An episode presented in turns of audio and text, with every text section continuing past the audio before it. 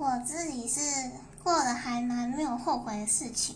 不过我听到一些同事们或者是大学毕业人分享，有后悔的大多数都是，